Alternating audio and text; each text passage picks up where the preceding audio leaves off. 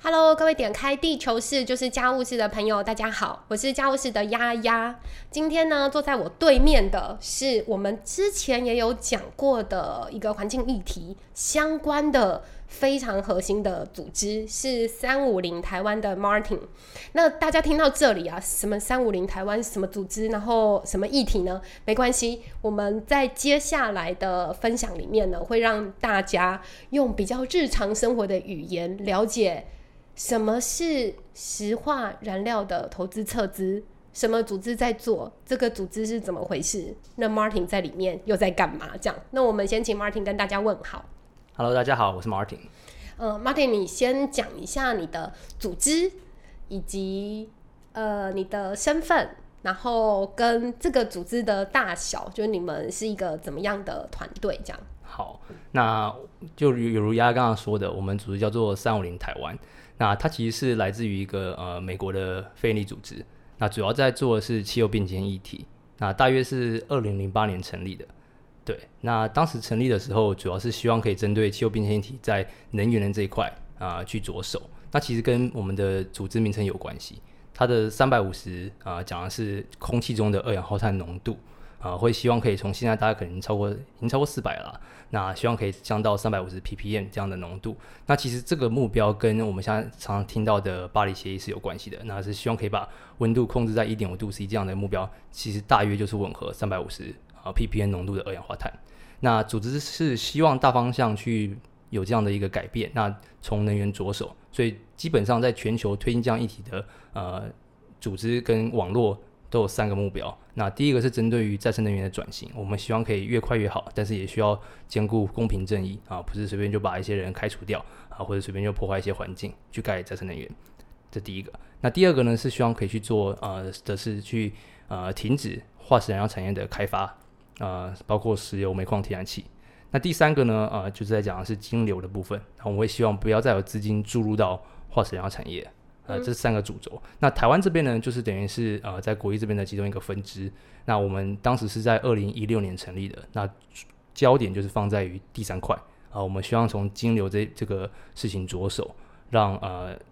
台湾的单位不要再去有机会资助到呃，不管是国内和国外的化石燃料产业。嗯，这个从金流着手啊，可能有人已经冒出问号了，但没关系，我们等一下会有一些实际的案例，让 Martin 在他就是自我检视下，能够分享出多少讯息啊，来了解一下这个组织的工作方式或倡议的方式哦。那 Martin，你是这个组织的 Coordinator，协调员，对，协调员，对，这是一个怎么样的身份，而且是多少人中的？协调员，你们应该还有其他的呃组织的成员这样。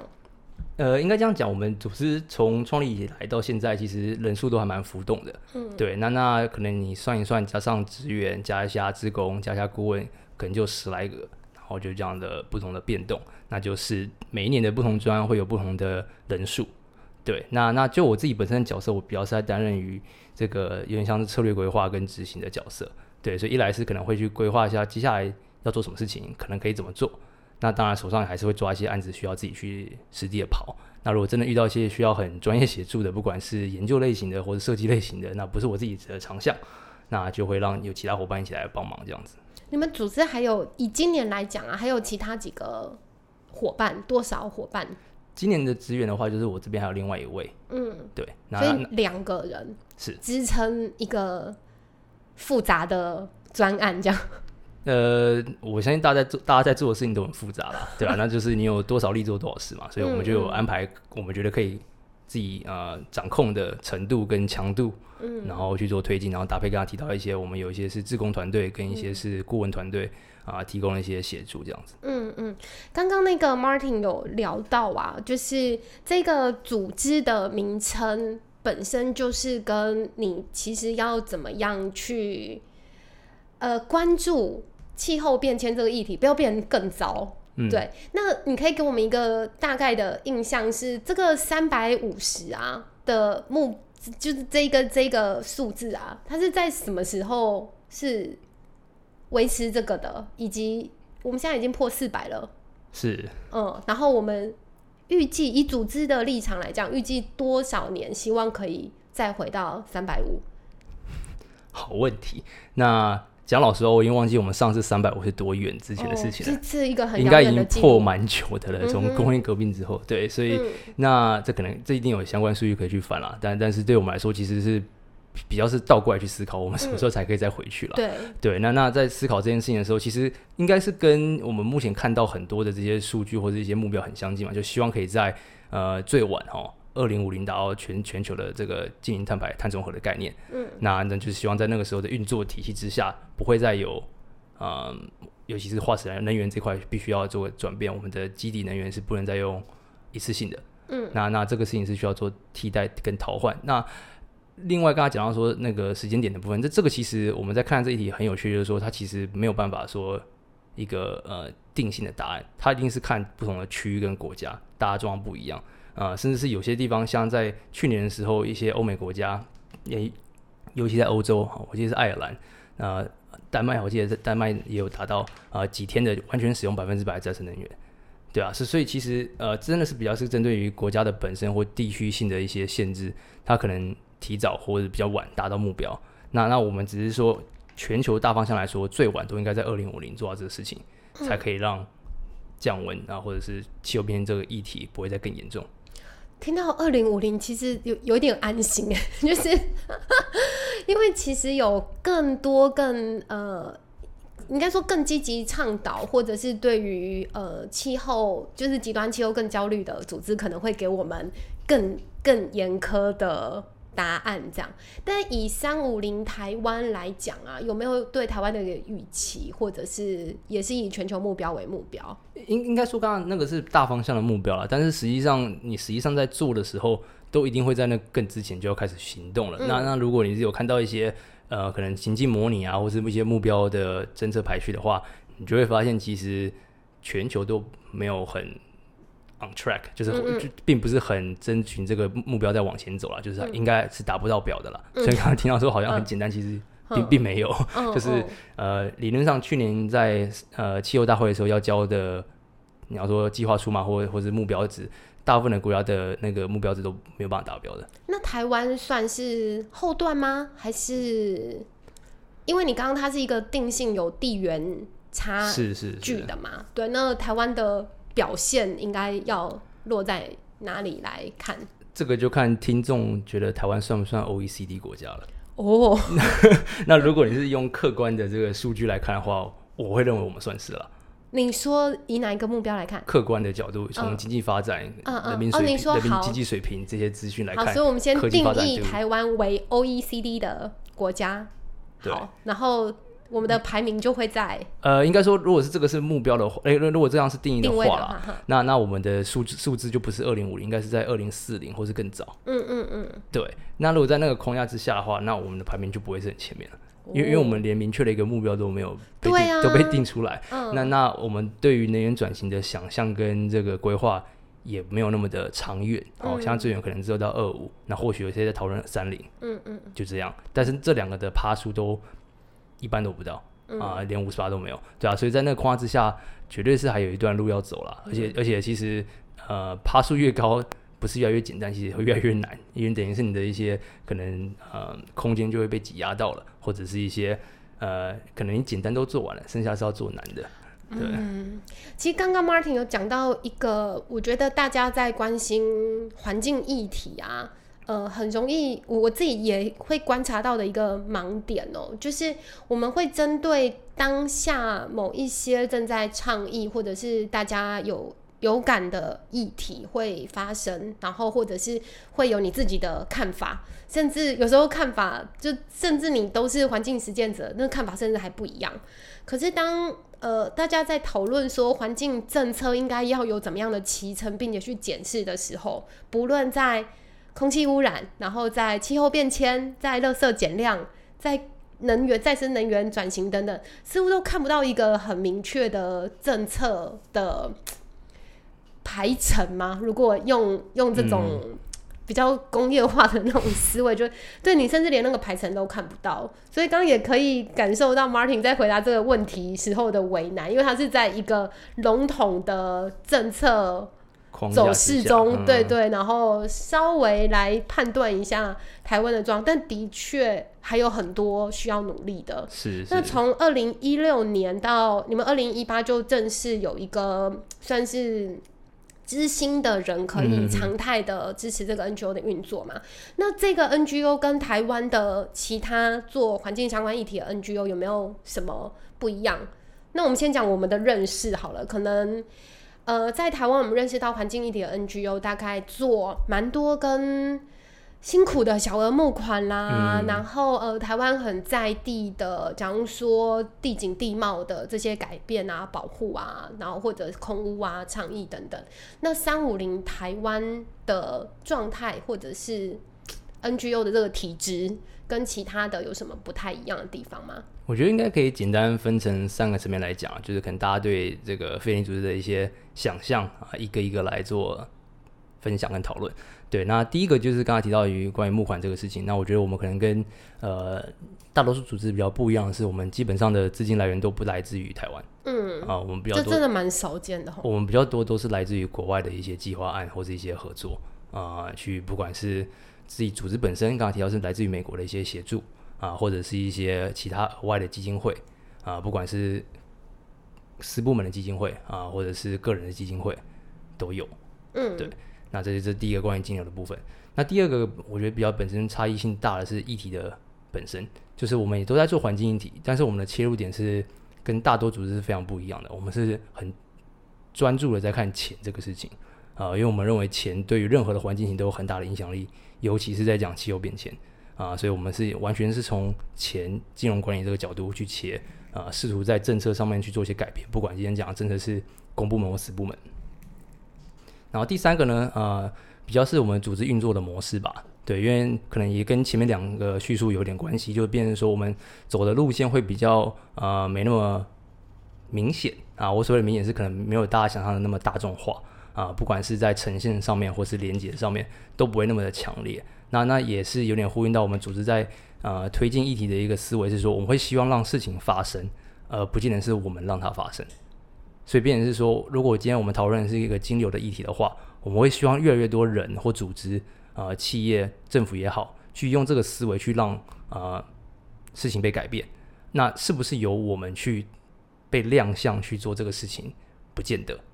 是。所以，我觉得这三件事情是我觉得我们在呃过去在运作之下比较不一样的一个操作模式跟一个团体的一个呃推进。嗯我觉得这个也的确会影响到我们今天想要跟大家分享的，呃，算算是面向或是细节啦。因为这的确不是一个很一般的路线，所以到底在做什么，这可能需要一些实际的故事来让大家了解哦、那另外说像呃募款啊，然后你需不需要呃跟着台湾的舆论去影响他们的组织的策略或方向，这也是比较算是自主性蛮高的一个组织。这样，那我们先来讲完全关注钱这件事情好了，你怎么样呃以钱为一个主要的议题，然后来跟不论是跟你要 n i g o 的。那些对象，或者是怎么样跟一般大众解释？我们从先从大众讲好了。好为什么石化撤资这件事情跟一般人有关系？而且它的关系的面向到底有多广？好，那我在这讲这支事情之前，我也先在定义上先解释一下。嗯对，因为我们刚才讲的是石化撤资嘛，那其实我们在大部分在叙述这件事情的时候，我们都是所谓的化石燃料产业。那它的涵盖范围是更广的，因为石化的话，它其实是简称。我们在讲的是它是石油化工啊、那它是基本上是石油的下面的下游。那我们在做这事情的时候，是希望是从更高层面去看它，所以我们会包含了其他的产业别，像是煤跟天然气。那在那框架之下，我们就会说化石燃料产业。对，这这这个我先先跟观众们先解释清楚。那在这个框架之下呢，我们想去做的事情，其实用一个比较呃，可能大家比较好理解的解释啦，我们都会说像有点像减肥。嗯，那因为我们呃在谈论的是气候变迁，那如果要去面对解决气候变迁问题，需要就是减碳。那你可以做的事情可能有两个啊，你可能去这个呃减少碳排放的产生，那可能是去投资再生能源啊、可能是去呃让更多低碳的经济模式可以被产生。那另外一个呢，就是避免高碳排的呃运作模式，像刚刚提到，可能是使用化石燃料啊、煤、石油、天然气。那这样的状况呢，其实跟减肥很像，就像你今天要减肥，你是要避免卡路里，那你可以选择两种方式，一来是不要去吃那些高卡路里的东西啊，珍珠奶茶、咸酥鸡、鸡排等等等。那另外一个可以做的事情就是去减少卡路里，那就是你要去跑步了啊，不管是你要去运动、瑜伽课等等等。那我们的思维是，今天你都要花钱，你今天都要有常态的经济模式运作。刚刚讲那两件事，你都应该去做，你都应该去思考：我今天要花钱，我到底要吃优格，还是我要吃炸鸡排？我今天要去上瑜伽课，还是我要去吃 buffet？所以，所以你在花钱的时候，你就可以决定你的热量的数那个呃获取。那同样的，我们在看气候变迁一起，你今天都要花钱的，你今天都要去做某一种经济行为，那你是不是应该呃除了可能去做一些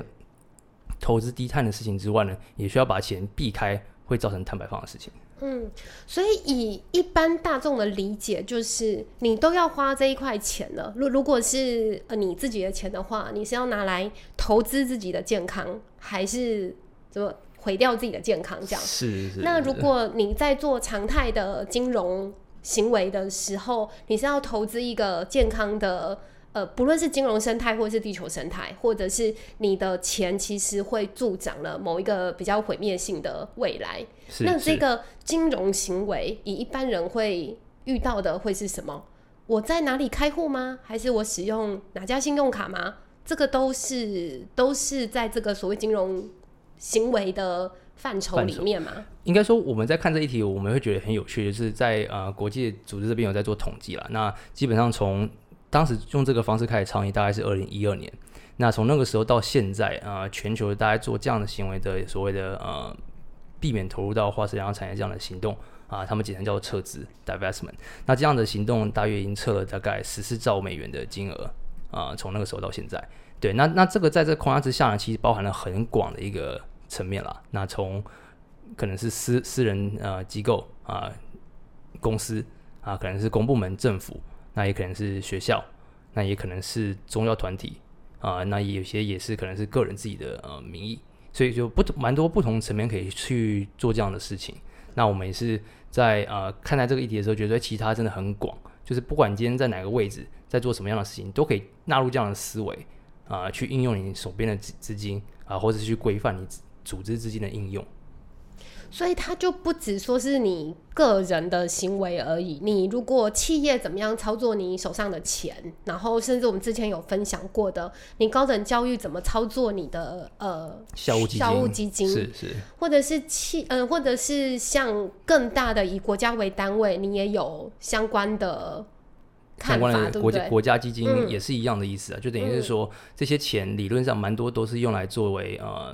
一般公民的这个退休金的。补助嘛，那那在那个时候，呃，他在还没有运用到，他基本上都会把它放到某一种的投资配比去，去让它呃白话文钱滚钱。那那很多时候我们可能比较在意的是，它到底钱滚钱滚的好不好啊？那个趴数是多少啊？有没有回本？几年后可以赚多少？等等等。那我们今天在讲这个事情，比较偏向是说，好，或许它可以加几趴啊，滚多少钱回来？但是变成说，它的投资标的物会不会为人类社会啊，或是环境造成负面影响，这也是我们需要去关注的。那我觉得可能在讲这件事情，另外一个大家可以去想象的点就是，其实现在这样的思维跟运作模式都已经存在很久了。那它可能被运用在的层面是稍微不一样的。因为像如果你去想象呃一些呃非营利组织或是 NGO，他们也在想要做这种所谓的钱滚钱动作的时候，他们也会下一些规范。那那些规范可能会针对一些特定的产业。那大家可能可以去想象一些可能在这个呃常态社会下比较可能负面一点的产业，或许像是军火啊，或许像是烟酒啊。如果你今天是回教的组织，你自然而然不可能去投资烟酒啊。那那另外一个可能是像是博弈啊、赌博，那或者是情色产业，这几个其实在国际上啊，甚至在台湾，基本上在做一些呃投资理财配比的时候。特定组织都会去回避的单位跟一些产业。那我们今天在讲的事情，其实希望可以把所谓的化石燃料产业、石油、煤矿、天然气一起被列到这个表单当中。哦，了解。所以它其实是一个，我觉得层级还蛮多元而复杂。从一般的，像我刚刚讲的，你要跟哪一家银行 banking，就你要跟哪家银行交易，然后到企业你怎么样管理，甚至你企业怎么样跟哪家银行交易，以及你学校单位，然后或者是呃更大层级国家的四大基金，它怎么样去规范自己，不要投资化石燃料相关的，对，就是那在这么复杂的情况之下，你们组织就要全面性的开展任何的战场吗？因为看来每一个 每一个轴线的沟通技巧或者是策略可能都不太都不大一样，对象也不一样，然后对啊，呃，他所在位置可能也不一样，对，甚至你整个你你要去跟他协调的诱因或者是动机，可能都不太一样。没错，没错，所以也因为这样子，我们在早期在做推进的时候就做一些选择。啊，那那我们基本上现在比较。呃，常态或者比较多在做接触跟推进的议题方向，比较偏向于两个呃，一个是私部门的金融单位，那可能大家比较好想象，可能就像是银行啊这样的单位。那当然有些是跟金控绑在一起，它也包含了寿险的一些服务，所以这是一块。那另外一块就是比较偏向是大专院校呃所谓的校园设置跟校务基金的应用管理这个议题，所以我们比较多是在碰这两个。那刚刚提到，可能像政府端的话，我们是有些许在接触一些相关单位与人士，在做一些了解。嗯，对，那那呃，主轴还是在私部门跟学校这两块为主。这也是在你们的网站上可能比较可以看到公开记录的两个部分吧？是是是，我们有一些相对应的，不管是一些分享的事迹，或者是一些新闻，嗯啊，或者是我们像针对学校有一些呃资源的释出呃，故事的分享。对，但呃，可是，在讲到可能国家基金这个部分呢，大家就会想，我我觉得是一个比较难想象的啦。但是，的确是有其他的国家会把化石燃料的撤资作为他们可能国家主要基金需要规避的项目，是吗？你有你有什么样的国家可以让我们知道说，哎，不是只有台湾在异想天开这件事情，其实是有其他的国家案例的。好，呃，其实。呃，大家如果听过挪威这个国家的话啊，大家可能想到就是北欧，然后好像很有钱这样子。那我不知道大家知不知道，其实它很大一部分的资金来源其实来自于它的石油产业，因为它其实是在北海是有有油田的。嗯嗯嗯。对，那那这个就蛮有趣的，等于是说它用石油是致富的关键之一。那他也把这样的资金注入到他们自己国家的主权基金当中。嗯。那这个基金就犹如刚刚前面在讲的，诶，其实它是会帮助到自己国民的这个退休的保障。那在这个框架之下，它也蛮有趣的。在二零一五年开始，就陆陆续续开始订立一些规则，去限控、限管啊这个资金的投资的配比组合。那最早的时候是先从煤业开始啊，他希望这些资金的投入跟回利，或应该说回收利润的这些呃来源，不要从煤业啊煤矿产业这样子。那到后来近期呃一一一七年啊一八年的时候，他们慢慢转变成说，哎，他不只是看煤业，他连天然气，甚至他他自己本身的石油，他都要避免。嗯，所以这听起来有点吊诡，但事实上他们就是在近期慢慢认知到说，哎，好像这个不应该是我们继续投入的一个产业，即便我的资金目前还是有对啊这边赚来的。所以觉得它的好像本金某种程度还是有呃石油这个成分是，但是他在做更进一步投资，或者是让这个利润要怎么样对人民有利的时候。它是会回避石油这个投资的，对哦，这真的还蛮有趣的。对，那主权基金当然，我我觉得很多啦，不止呃以以石油致富的主权基金，大概很多中东啦、文莱啊等等。是，但是挪威是其中一个走的蛮前面的案例。对对，等于是他觉得意识到说这个。或许现在可以赚钱，但是对未来自己国民的福祉来说，他们到时候拿了退休金，可能出去外面的这个天气也不大好，或者或者环境也不是那么的友善。嗯，那在这个框架之下，好像不是这么明智的决定。所以，那可以分享的一个转向会是什么？假如他们会更积极的投资再生能源吗？还是对啊？有没有一些对你你投资标的要转移嘛？部位要转移，那可以看到他们的移动的方向会是怎么样？其实。的确，在国际上，大部分去做转移的都是从再生能源这块去做推进，因为其实就是一个能源换另外一个能源嘛。嗯，对。那那剩下的配比的话，如果再生能源除外，就很必须去看区域性的问题，跟跟呃这个基金本身有没有其他一些规范啊，或者比较注重哪个层面，它可能是跟教育比较关系啊、它可能是跟艺术层面，可能是体育，嗯，呃，或者一些科技产业、生医等等等，它都有它一些其他的原先本来就有的配比，那只是变成是国家自己在策略上面，他想要去注重于哪一块，他会去做调整。那当当然，这跟你一来是国家，另外一个是地域性很有关系，嗯，还有一些可能现有的一些资源，跟你原本就在做搭配配合的一些呃产业别或者国其他国家，啊、所以这个其实没有一定的答案。但是其实比较，你只能说广义来说，大部分会去做转换的，基本上都是一个能源换另外的能源，那就是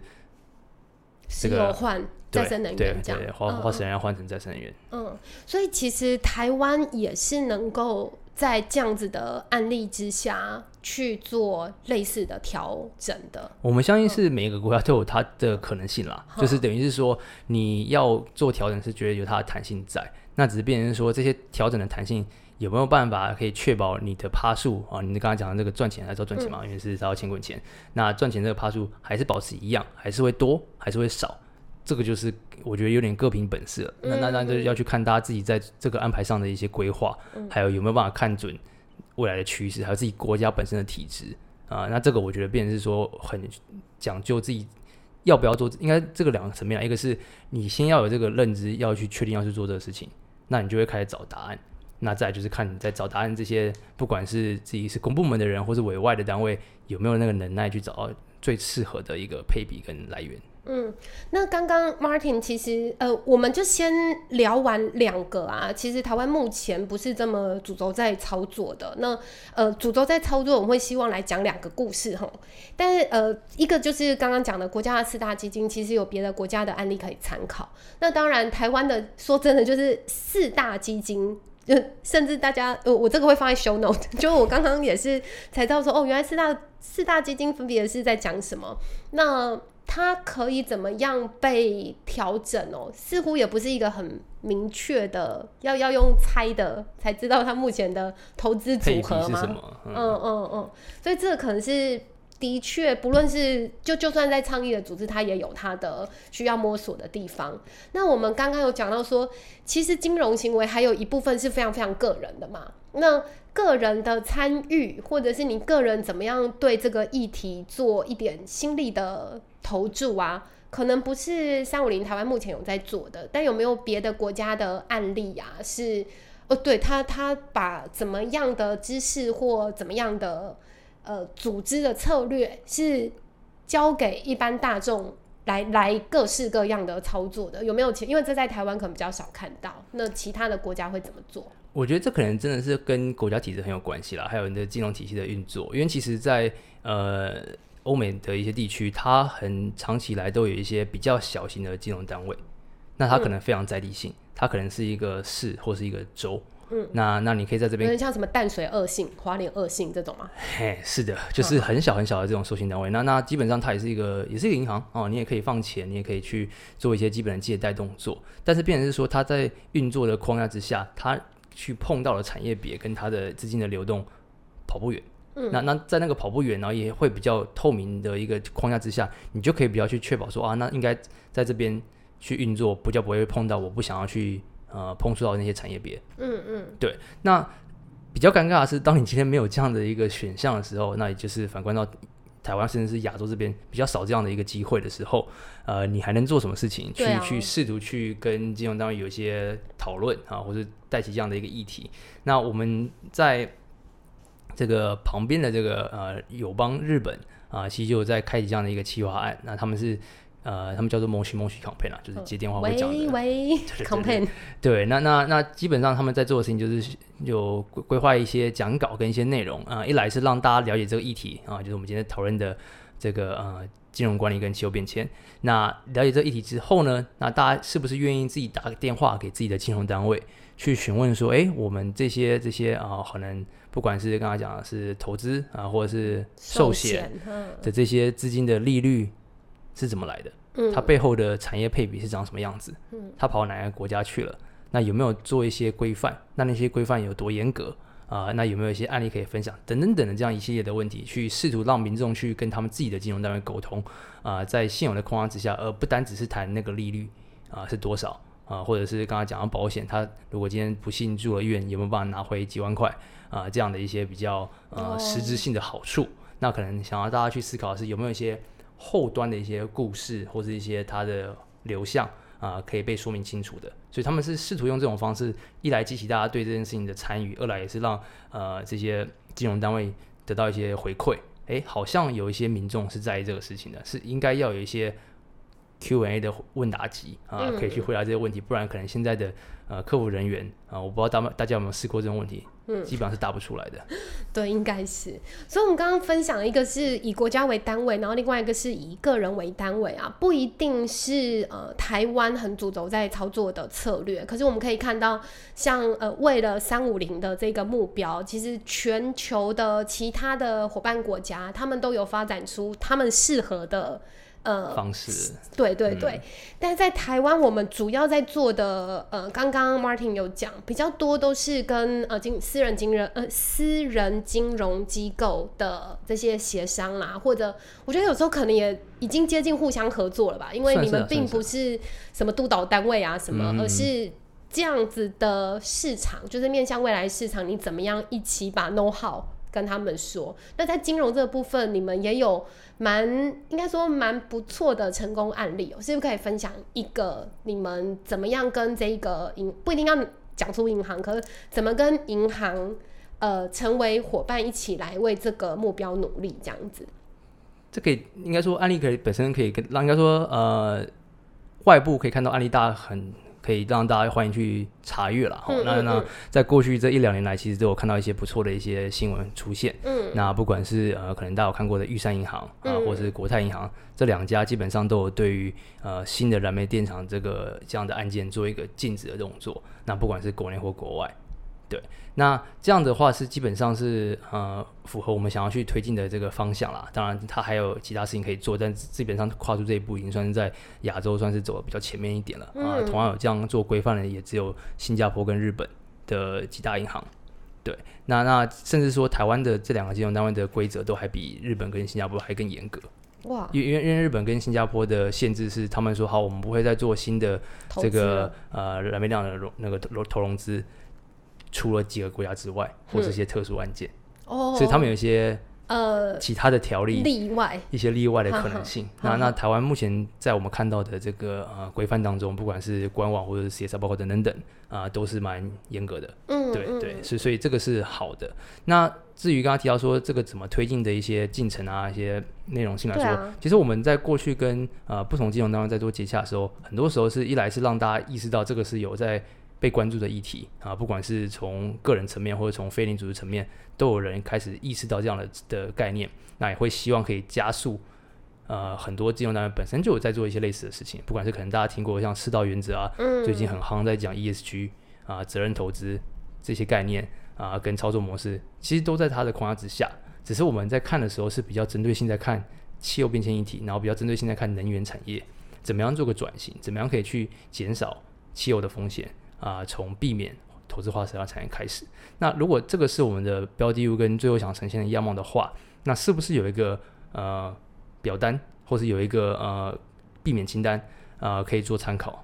其实是有的，但是国际上都有做一些整理。那其实一部分我们在跟呃金融单位在做讨论的时候，就是让大家可以一起来检视这些表单，看看说，哎、我我今天金融单位可能有碰到这个表单上的一些项目，有没有可能替换，有没有可能减少？如果今年不可能，明年可不可以？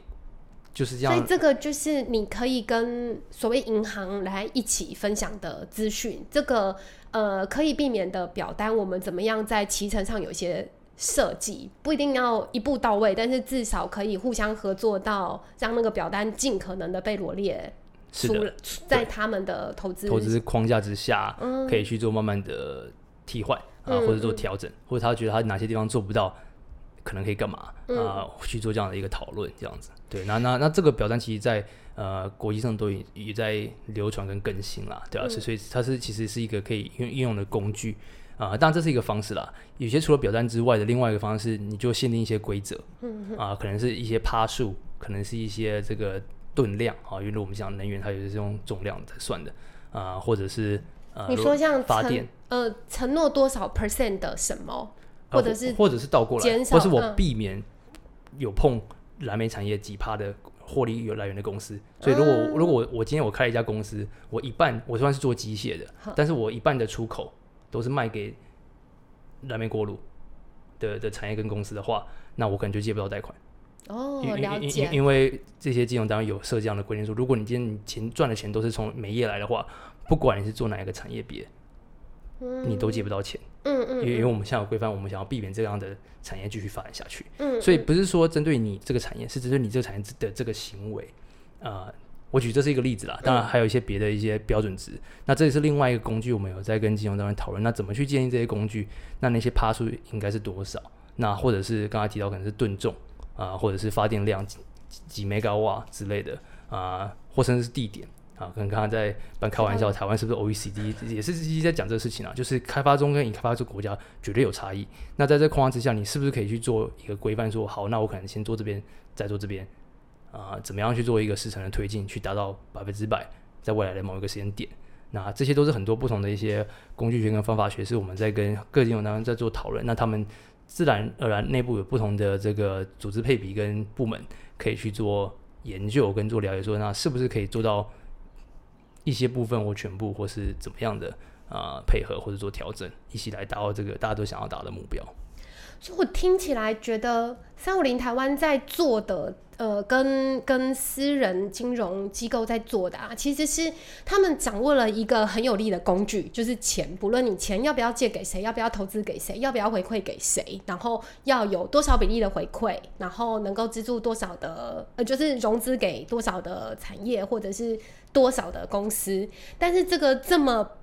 这么有力的工具，我们希望交给他另外一个 filter，就是另外一个筛子，是我们能不能够筛出对于气候变迁能够贡献更大的产业，或者是呃能不能够筛出呃对于这个永续环境能够最最有贡献或者是最有进展的那些行业别，所以有点像是把这个工，呃，就是他们原本就有的金融工具，你怎么加上一个好的筛子，让他们可以去建构一个更好的市场，这样子。是，所以这个是跟金融有关的。那高教的话，可能是另外一个故事的样貌了，是吗？高教要从什么地方发动？因为刚刚听起来金融比较像是他还是要很关注他的，你知道，就是呃投资的回馈啦，是对啊，然后或者是他怎么跟甚至跟股东、跟这些开户、跟他 banking 利害关系人解释。对对对对，那如果是高教的校务基金的话，它的就是它最有利的伙伴会是什么？呃，其实刚刚在讲的这一切，这些金融的呃，你要说改革或是倡议，然后怎么去连接到气候变迁，它一切的始末其实是来自于高教啊，是从学校开始的，从二零一二呃创始的时候是从学校开始推动的。那等于就是有学生注意到说，哎、其实学校有一大笔的资金，呃，每年在在不管是放预算或利用，或者是不利用啊，就放在那边钱滚钱。那是不是有一些更好的这个机制去管控他们？那这样开启了这样的一个谈话。那很多时候，呃，最早是从欧美开始的，那他们就发觉，其实很多钱还是流入到我、你要说传产嘛，那这个也不难想象啦，因为就是在现今社会，大量还是使用化石燃料。那在在意气候变迁的学生的眼中，他觉得说这应该是一个不应该的行为。那那怎么样去做一个配比的调整，就是他们想要开启谈话的内容。所以很多时候是从学生啊、发起一些行动，开启跟学校的对话。那当然，这个对话有很多种啊，你可能可以想象是，不管是在学生议会啊、学生会啊、开启一个法案去做讨论，或者是他们直接去跟学校啊、抗议，那可能是做一些游行，可能是举牌啊、等等的一些方式啊，不管今天是在学校的中庭，或者在橄榄球场的场场中之类的方式都有。对，那在这个框架之下呢，其实我们在看待它的时候，只是觉得是说，好像是一个蛮好的一个切入点，因为其实今天在学校，很多学校都陆陆续续开想要开启一些气候行动啊、或者一些跟环保相关的议题。那如果今天可以从另外的角度去思考啊、不单于可能只是个人自己行为，因为我觉得其实可能大部分我们可能想到一些在学校在采取的气候行动，可能跟自己有关系啊、可能是自己去减少废弃物产生啊、或者是去利用一些废弃物做成什么清洁剂啊、或者是移除一些学校的一些比较不好的外来种等等等这些事情，都是可以自己做的。但是我们今天在谈这件事情，可能比较不一样的点就是，它可能不是你可以做的，啊、因为这个钱就个程度来说不掌握在你手中，它可能是学校的某一个办公室，可能是某几位教授，甚至是校长，啊、或者学校如果有是私立有董事会，掌握在他们手中去怎么去运用这些资金，不管是为学校带来更多好的基础建设，或者是投资更多新的呃教育人才、呃研究室资源进来，又或是我们刚刚一直在讲投资到可能呃我们觉得比较不好不 OK 的化石燃料产业，造成更多气候问题。那在这个框架之下，学生能做的事情就是提出质疑，或是提出疑问，比方说只要疑疑问去说，诶，我我们现在这个钱状况到底是如何？那如果没有被管控的话，是否可以建立比较好的投资原则，去让这个事情在未来的运用之下，不单只是对学生好，也希望是对环境好。嗯，因为对环境好，就是可以对学生好。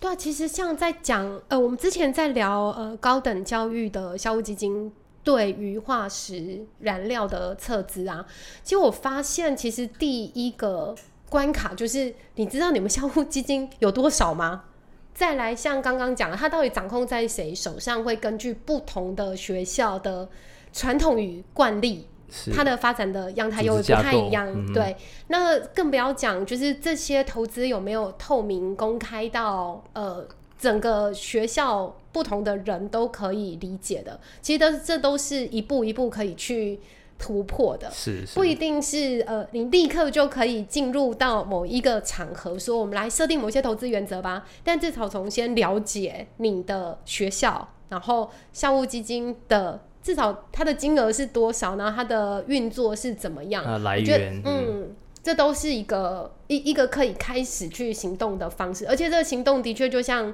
刚 Martin 说的，这不只是你自己个人意志的行动哦，它算是一个集体意志的翻转吧。是啊那一旦翻转的话，就比你自己带几次环保杯的那个规模会相对大非常多。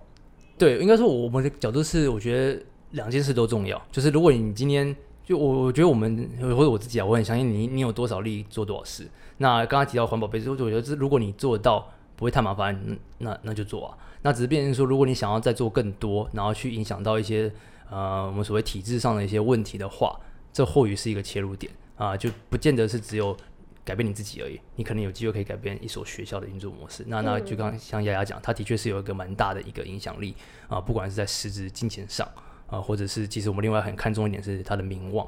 呃，那这其实也是在过去啊，甚至应该说在现在，现在全球大概有三四百所学校也在进行当中了，在做这样的哦测试倡议。对，那有时候不完全是资金，当然有些资金是非常庞大的，那说起来你都会吓一跳，在国际的那些呃大学的投资金额都到几亿这样子。嗯对，但嗯是除了那个金额之外，其实我们想要做另外一件事情，在尤其在学校是想要塑造一个氛围，因为理论上来说，大学应该是一个社会、一个国家最高的一个呃教育知识的学术的来源。嗯，那他所教育的人，尤其是大家在想象一些知名大学，都是基本上社会中的佼佼者，不管是在商界或是公部门啊，或者甚至是非利组织。对，那在这个框架之下，他们学校所颂扬的，或者在在这个歌歌颂的这些价值观，就会变得非常重要。他在性别议题上关注的是什么？他在嗯 face 议题的关注是什么？他在两性的关注议题是什么？他在种族、国家、环境，他到底扮演什么角色？他是不是有站在我们从可能历史宏观的角度，比较比较进步价值比较进步价值比较 OK 的那一端？那这个其实也是一个展现，就等于是说，如果你今天认为环境议题重要的话，那你在自己所属组织的资金应用上，是不是要做出相对一样符合那样概念的价值观的决策？嗯好，我今天那个呃，Martin 呢，他其实用了呃，我们在选题沟通的时候啊，其实一直希望可以用大家更轻松入口的方式来理解。其实这是一个蛮复杂的、蛮复杂议题，可这个复杂议题并不是没有理解的可能的、那我们在这一集主要是讲这个组织它的样貌，然后它的形态，跟它重视的议题跟策略会是怎么样被推进的。但是我们同样有另外一集会来聊聊 Martin 作为一个在呃 NGO 就是环境相关的 NGO 里面啊，呃，能够这么的。我我觉得是能够这么投入，并且清晰的知道自己可以做的事情啊，他有可能有一些自己个人的呃理解，或者是可以让大家可以更知道这是一个怎么样的人在做这个复杂的事情哦、那我们今天跟三五零台湾有关的议题呢，我们就先介绍到这边。在 show note 我们也会放上他们的官网，然后跟刚刚提到的某一些，就是像假如说 ESG 这样相关的东西，我们在节目中有聊过的，我们会再放上连接，让大家可以在其他的呃面向去吸收。因为今天也蛮多资讯的哦、但是回头来看呢、到底是怎么样一个人在组织中，然后呃，这这个人的样貌是什么，我们就用另外一集来跟 Martin 聊。那我们就先跟大家拜拜喽。好，拜拜。